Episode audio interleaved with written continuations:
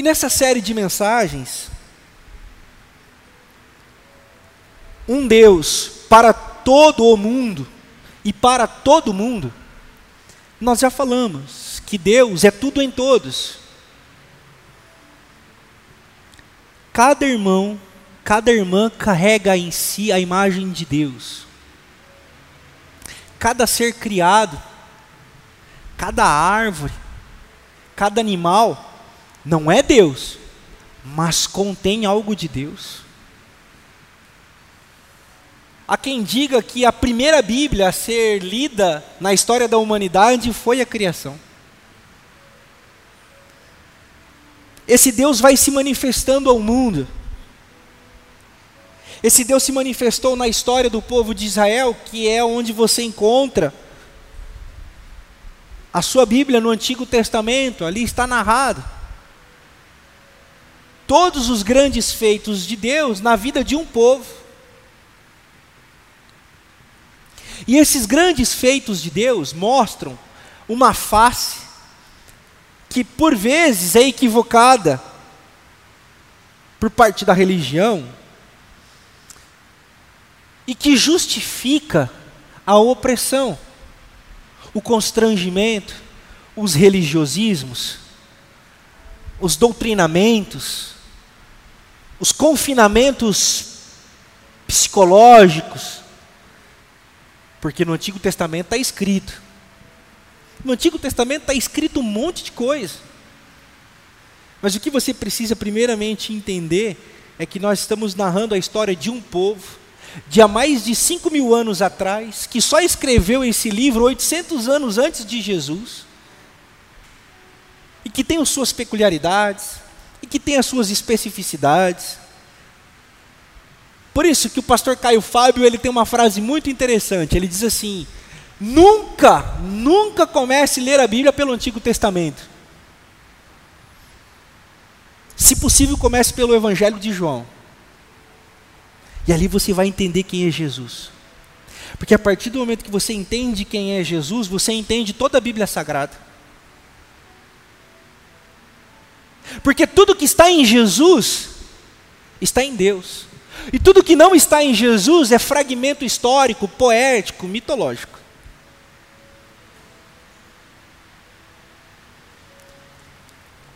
Hoje você vai ouvir sobre Jesus de Nazaré.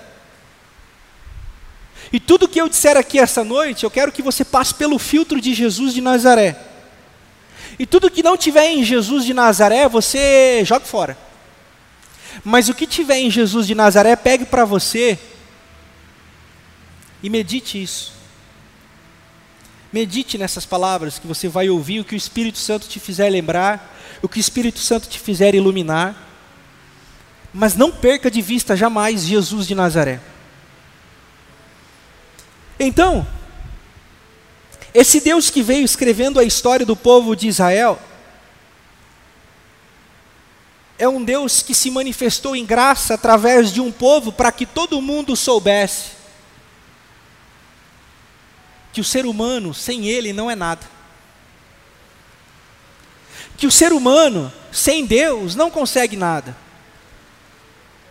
E o problema é que o ser humano acha que sem Deus ele consegue tudo. É por isso que na minha, na sua, na nossa Bíblia, lá no livro de Gênesis, no capítulo 3, tem a narrativa da queda do homem. Lá Deus diz para Adão: Adão, não coma da árvore do conhecimento do bem e do mal. Porque se você comer, você vai se lançar para fora da minha mão. E quando você se lança para fora da minha mão, você não é livre. Quando você se lança para fora da minha existência, você se perde. Você só é livre plenamente onde eu te faço livre e eu te faço verdadeiramente livre. E essa história narra a queda da humanidade. E a religião diz para vocês que esse é o relato do nosso pecado. Mas a palavra pecado não aparece em Gênesis 3. Esse não é o relato do nosso pecado. O primeiro pecado. Não, não foi esse. Esse é o relato da nossa desobediência, porque antes do pecado vem a desobediência. E desobediência é lançar-se para fora de tudo que é Deus. E aí, em Gênesis capítulo 4, após o homem se lançar para fora das mãos de Deus, gera-se frutos, que no Antigo Testamento, frutos é filhos. Da desobediência, nasce os frutos. E os frutos são o pecado. Por isso que em Gênesis capítulo 4, a partir do verso 9, vocês vão ler um diálogo de Deus com Caim.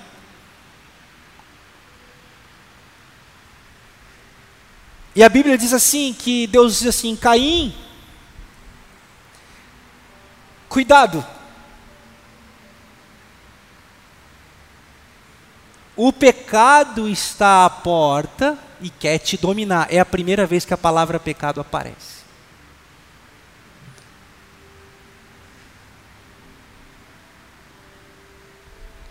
O pecado é a consequência ou o filho da desobediência. Caim e Abel, os filhos de Adão. Essa desobediência gerou o pecado. E o que é pecado, pastor? O primeiro pecado registrado no texto sagrado é quando Caim mata Abel.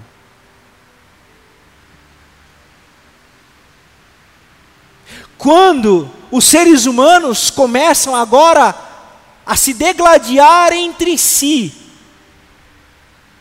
a desobediência gera o degladeio humano, onde a morte do outro passa a ser a solução. E Caim, no versículo 11, esse é o, essa é a chave, ele diz assim: ele, Deus pergunta assim: cadê o seu irmão Abel, meu filho? Cadê o seu irmão?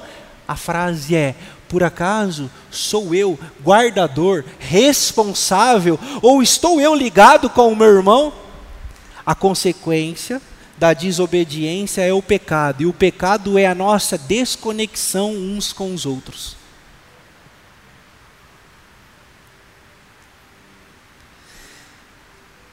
A partir daí, o mundo se constrói. E existe ali no Antigo Testamento narrativas de guerras, narrativas de opressões, narrativas de morte.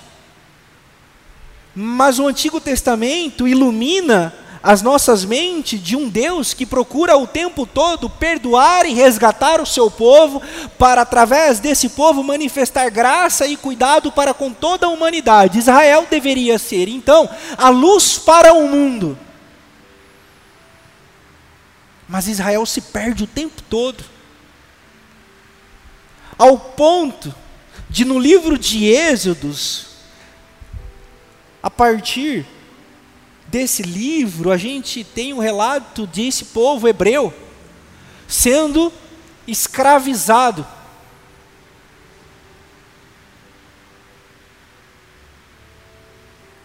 Se tornaram escravos cativos do Egito. Egito significa Misraim,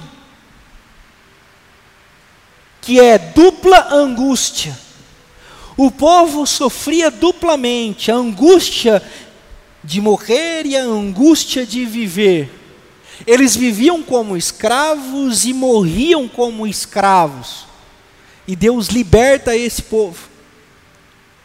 Deus liberta o povo da angústia para ministrar ao coração do povo a imagem de um Deus que quer salvar. E para Deus, a partir do relato da queda, a partir da desobediência e do pecado, salvar passa a ser libertar o ser humano do pior ser humano que ele pode ser, ao ponto de odiar aquele que é o seu próprio irmão, ser humano. E Deus liberta o povo de Israel.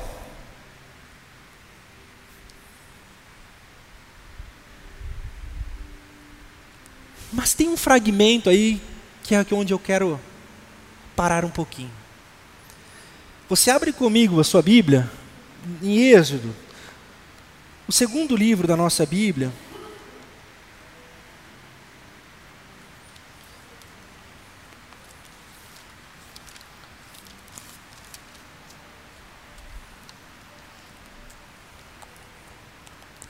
Aí no comecinho, no capítulo 3, no verso 14, acontece uma experiência muito interessante. Êxodo capítulo 3, no verso 14. Deus disse a Moisés: Eu sou o que sou, e é isso que você dirá aos israelitas. O eu sou me enviou a vocês.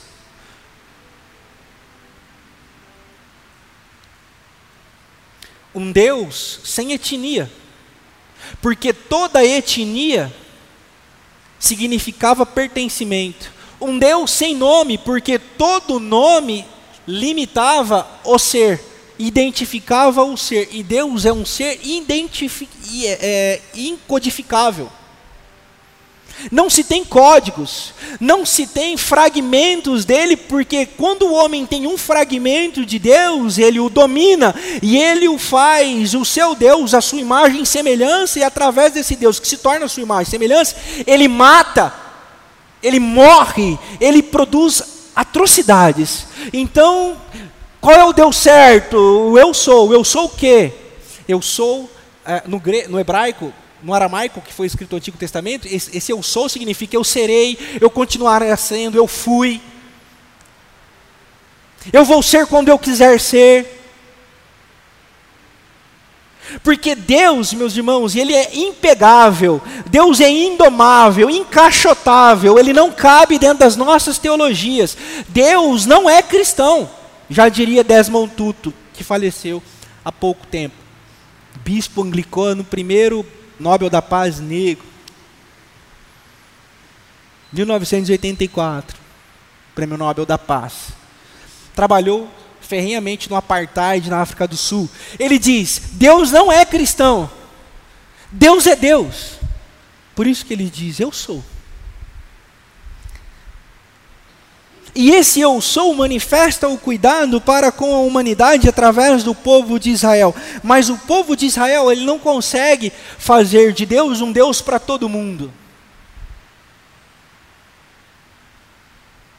Não consegue. Porque nós somos assim. Nós queremos um Deus para os nossos apetites. Preste bastante atenção. Isso aqui não estava no meu script, não. Estava no meu esboço individual. Mas eu falei, eu não vou falar não, mas eu vou falar. Preste bastante atenção que eu vou falar com bastante calma e mesmo assim eu vou correr um risco danado de ser mal interpretado, mas quem está na chuva se molha. Se eu te disser que Deus não serve para nada, Ele continua sendo seu Deus?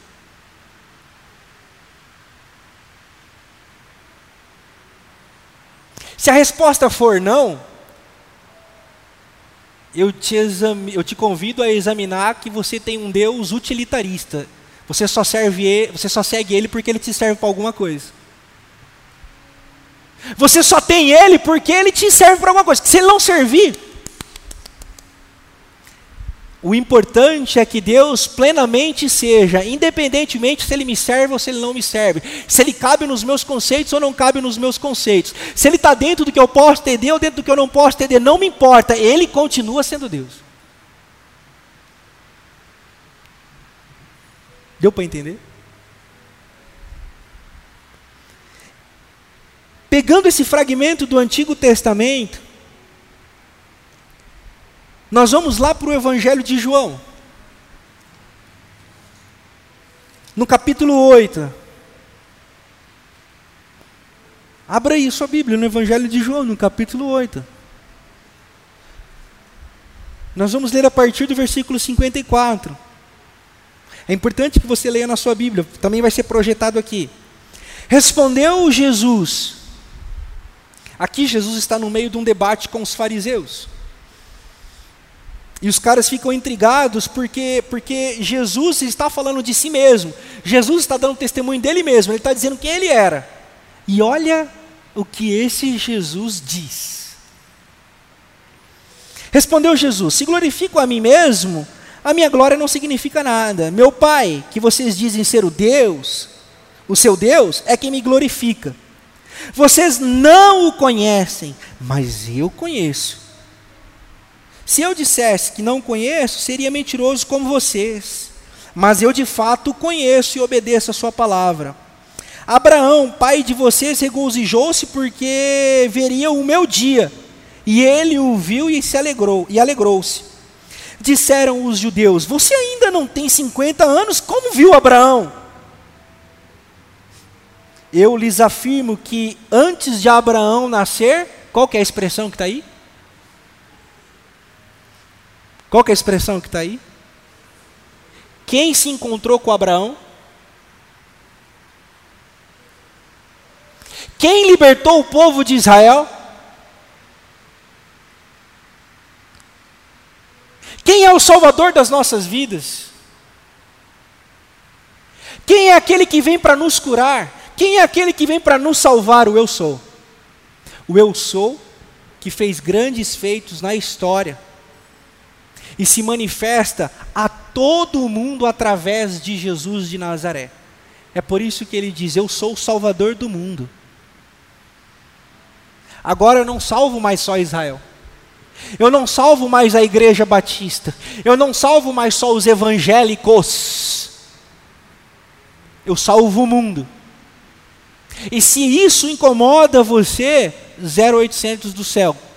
0800 70 70, se não der 70 de novo.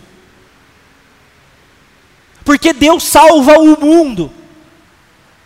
Mas nós, nós não gostamos dessa ideia porque nós queremos um Deus que nos serve.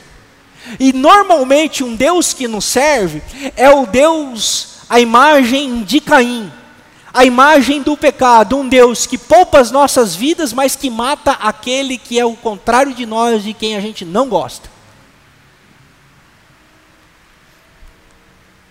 É por isso que o apóstolo Paulo, agora nós vamos lá para os Gálatas, carta aos Gálatas, capítulo 5. Olha o que o apóstolo Paulo diz, Gálatas capítulo 5. Então nós vimos o Antigo Testamento e os seus contextos, fizemos uma pausa em Jesus de Nazaré, porque ele é a nossa chave hemenêutica de tudo, e agora nós vamos ver o que é esse Jesus de Nazaré na vida da igreja. Gálatas capítulo 5, a partir do verso 1. Diz assim: Foi para a liberdade que Cristo nos libertou.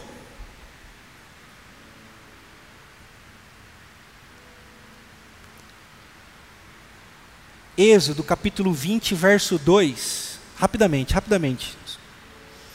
Êxodo capítulo 20, verso 2 diz assim: Eu sou o Deus de vocês, o Deus que libertou vocês das mãos dos egípcios. Eu libertei vocês da dupla angústia, a angústia de viver e a angústia de morrer. Eu libertei vocês. E aí o apóstolo Paulo agora diz assim: Foi para a liberdade que Cristo nos libertou. Portanto, sendo assim, com tudo isso, então, que vocês ouviram até aqui, permaneçam firmes e não se deixem submeter novamente a um jugo de escravidão.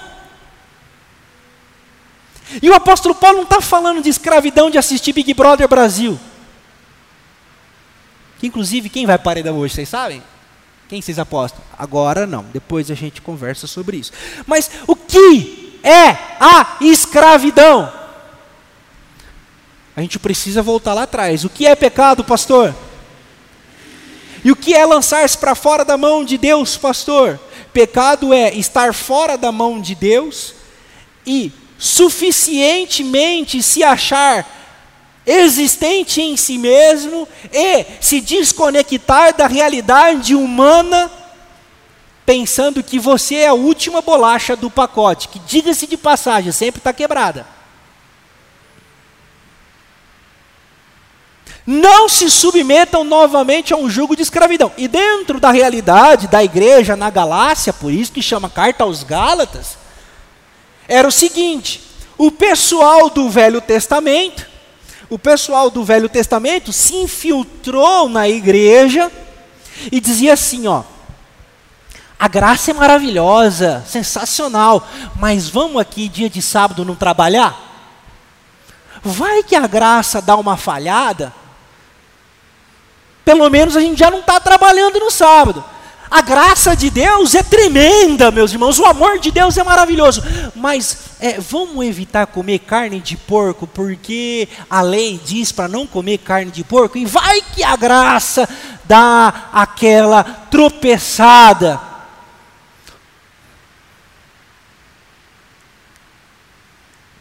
Vamos começar a segregar pessoas novamente, porque tem muita gente comendo carne de porco, tem muita gente à vontade demais. Vamos começar a colocar limite novamente. Esse negócio de graça está ficando muito aberto. Qualquer um agora entra aqui, agora qualquer um diz que é filho de Deus. Que negócio é esse? Vamos, vamos começar. Era isso que estava acontecendo na igreja na Galácia. E o apóstolo Paulo está escrevendo assim: ó, ouçam bem o que eu, Paulo, lhes digo: caso se deixe circuncidar, Cristo de nada lhe servirá. De novo declaro a todo homem que se deixa circuncidar que está obrigado a cumprir a lei. Vocês que procuram se justificar, serem justificados pela lei, separaram-se de Cristo e, e, e caíram da graça. Você sabe o que é cair da graça? Cair da graça não é pecar. Cair da graça não é tropeçar. Cair da graça não é dar aquele vacilo que você fala, pisei no tomate, eu não devia ter pisado no tomate. Sabe o que é cair da graça?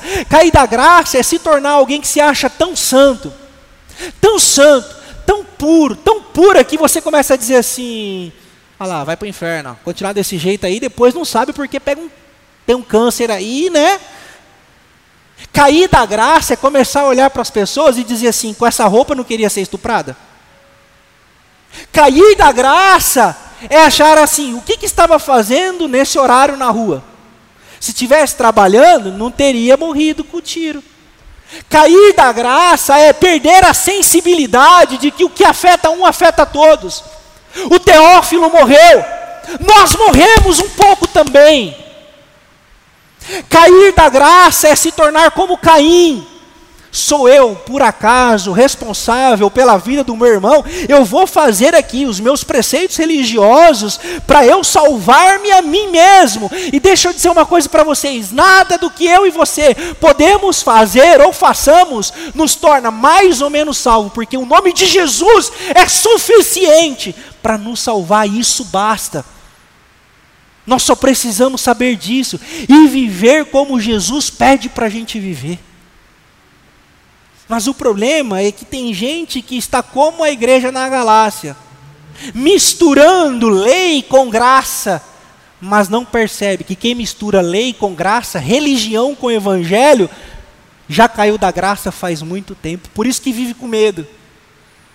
Eu já disse aqui, tem gente que vem na PIB, dia de ceia, por mais que eu diga, Jesus chama todo mundo para a mesa, eu não quero saber se você é batizado, se você não é batizado, se você é evangélico, se você é da macumba, da boa cumba, do umbanda, espírita.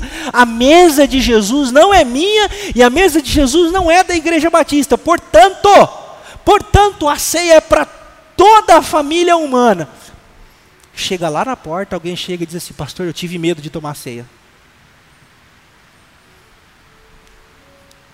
A religião é um lugar assustador. Mas o evangelho é libertador, e o apóstolo Paulo continua dizendo: "Pois mediante o espírito que nos guardamos, é que pois mediante o espírito que nós nós guardamos, aguardamos a, pela fé a justiça, que é a nossa esperança, porque em Cristo Jesus nem circuncisão, nem incircuncisão tem efeito algum, mas sim a fé que atua pelo hã? amor, meus irmãos. Amor. Qual foi o pecado de Caim? Por acaso sou eu guardador da vida do meu irmão? E quais foram os grandes feitos de Deus na história? Libertar o povo, fazer o povo próximo dele novamente, para que o povo não se esquecesse dos órfãos, das viúvas, dos oprimidos para que o, o, povo de Deus cuidasse de quem precisasse. Por isso que o apóstolo Paulo fala que o nosso coração é guardado pelo Espírito através da atuação do amor. Vocês corriam bem, olha a linguagem esportiva do apóstolo Paulo. Vocês corriam bem, mas quem os impediu de continuar obedecendo à verdade?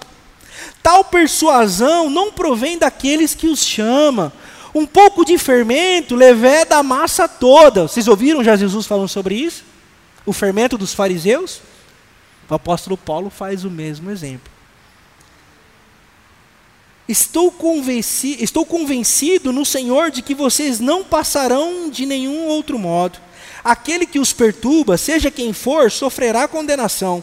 Irmãos, aí, se ainda estou pregando a circuncisão, por que continuo sendo perseguido? Nesse caso, o escândalo da cruz foi removido.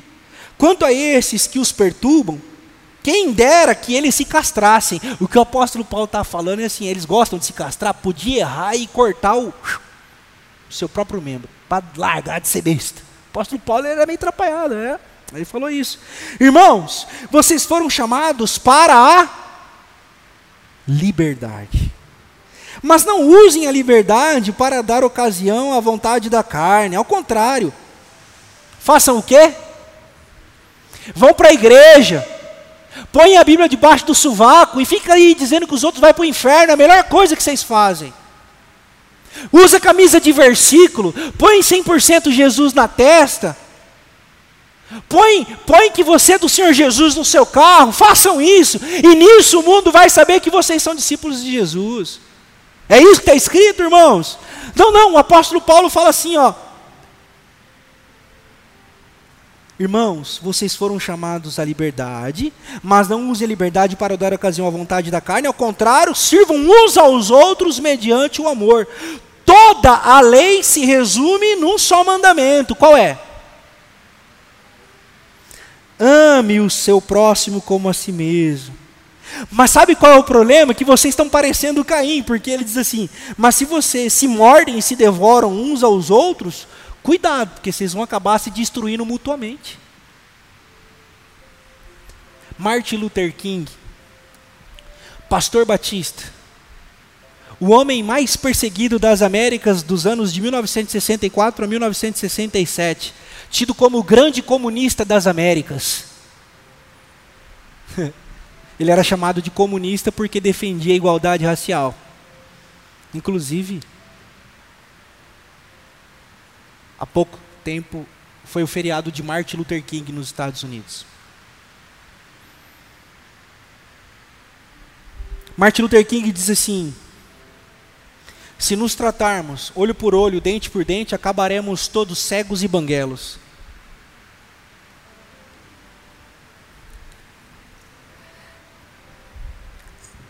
E eu fiz esse mini compêndio teológico para dizer assim para vocês que essa noite ele vem para nos salvar. E no Novo Testamento, em Jesus de Nazaré, as palavras salvar, libertar e curar são sinônimos. As três andam sempre juntas. O Deus que é libertador e o Deus que libertou o povo de Faraó, o Deus que sinalizou o seu amor libertando o povo de Israel, é o Deus que em Jesus se fez gente. Filipenses capítulo 2, porque Deus, mesmo sendo igual a Deus, não teve por usurpação ser igual a Deus, mas antes esvaziou-se de si mesmo, fazendo-se menor do que os anjos, tornando-se forma humana tabernaculou entre nós. E agora, esse Deus que fez grandes coisas na história, está presente na nossa história para nos salvar, para nos libertar do pior ser humano que eu e você temos em nós a potencialidade de sermos. Deus não é um salvador de almas. Já viu essa expressão? Vamos salvar almas. Alma sem corpo é fantasma. Corpo sem alma é defunto. Nós somos seres integrais.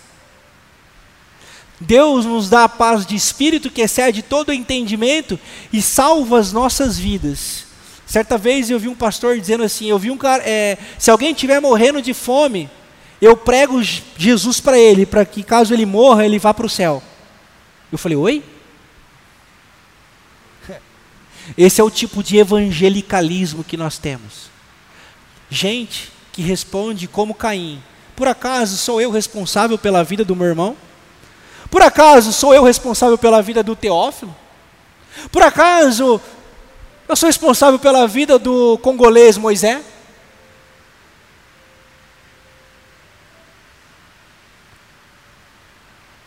Por acaso sou guardador da vida dos jovens negros que morrem 80 por dia no nosso país? Será que nós somos responsáveis pelo absurdo número de 10 mulheres sofrem algum tipo de violência a cada dois minutos no nosso país? Será que nós somos responsáveis que o Brasil voltou para o mapa da fome da ONU? Será que nós somos responsáveis que agora existem pessoas, famílias, escolhendo qual das três refeições do dia irá fazer?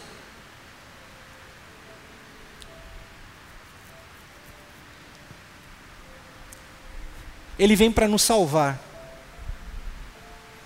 E quando você entender que Ele quer te salvar do pior ser que você pode ser como humano, você vai começar a entender que Ele também cuida de você nas suas dores. Você vai começar a entender que Ele também cuida de você nas suas angústias. Com o cuidado que você ministra para com o outro, você vai começar a perceber que o tempo todo Deus esteve cuidando de você, mas que você estava tão preocupado com sua própria vida, querendo fazer aquilo que você sempre quis, porque você estava fora da mão de Deus e achava-se suficiente, ou você estava fora da mão de Deus e dentro da religião e achava que a religião ia te salvar pelos seus méritos, de orar de madrugada, ler a Bíblia quatro vezes por dia, fazer campanha dos sete dias de, de, de bênção, doze dias para doze meses do ano, você achava que isso ia te abençoar, você achava que isso ia te guardar, essa noite ele vem para te salvar salvar para dizer assim: ó, eu amo você, não pelo que você faz, mas pelo que eu sou, e eu te tenho gravado na palma da minha mão, e nada do que você faz te tira dela, e eu amo você. E você diz: Deus, eu quero te amar então, eu quero te servir. Ele fala assim: ó, vai e ame o mundo. Você quer me agradecer? Ame as pessoas. Tem uma música do é, peraí que o HD deu uma falhada aqui. Pedro Valença. Que chama Onde Estão? Que ela diz assim: Encontre os meus filhos e dê a eles o meu abraço. Carregue nas cidades o meu olhar e eles me reconhecerão. Nós acabamos de cantar, o Marcão cantou o louvor de maneira magnífica, interpretou aqui a música do Paulo César Baru, que eu quero te servir. Eu quero te obedecer, fazer a tua vontade. Então, cada lugar que eu for, que eu seja os teus pés pisando. Cada pessoa que eu tocar, que eu seja tuas mãos tocando. Cada gente que eu olhar, que eu seja o teu olhar. E aí você não precisa mais pensar em você, porque Deus cuida de você. E você vai estar tão envolvido com Deus na vida do próximo, que você vai saber quando deitar a cabeça no travesseiro, que Ele é o seu guardador, e o seu guardador não cochila. Ele está o tempo todo cuidando e provendo na sua vida, meu irmão, e isso nunca vai te faltar. E é aqui que eu quero concluir. Ele vem para te salvar. Nessa noite ele vem para te salvar. Quem sabe você precisa de salvação essa noite. Quem sabe você está fora da mão de Deus essa noite. Quem sabe você tem caminhado e dito assim: Eu não preciso, estou bem. Não é sobre estar tá bem, é sobre quem é você. Você é um filho amado de Deus. E os filhos, por mais pródigos que sejam, sempre voltam. É noite de voltar. Mas, pastor, você não está ligado por onde eu andei e nem quero estar. Porque para Deus não importa, para o pastor então, para a igreja então, Deus não rejeita ninguém, só volte. Só diga: Eu preciso, Senhor. Eu preciso do teu amor, eu preciso amar mais, eu preciso perdoar mais, eu preciso chorar mais pelas dores do mundo. Ô pastor, nem estava ligado nesse monte de coisa que o senhor falou aí, não. Eu, morreu fulano, morreu ciclana. É, talvez você está vivendo uma vida que só pensa nos seus problemas. Repito, incansavelmente, a frase da poetisa chilena Gabriela Mistral. Procurei a Deus, não encontrei. Procurei a mim mesmo, não encontrei. Procurei o próximo, encontramos-nos os três. Talvez seja esse o caminho para nós. Ele vem para nos curar. Ele vem para nos salvar. Diga ao cansado, diga ao aflito, que o teu Senhor virá. Essa noite é noite de salvação, é noite de libertação, é noite de cura, é noite de humanização dos nossos corações de transformação à imagem e semelhança de Jesus de Nazaré. Que Deus abençoe a sua vida, meu irmão. Se tu uma bênção onde você estiver. Se tu fortalecido na dureza que você estiver passando. Não precisa tomar um dreia. Se quiser também. Mas na sua dureza, Deus é contigo. Não se esqueça disso. Por isso, cuide do próximo à vontade. Abençoe a vida do seu próximo à vontade, porque de você Deus cuidará.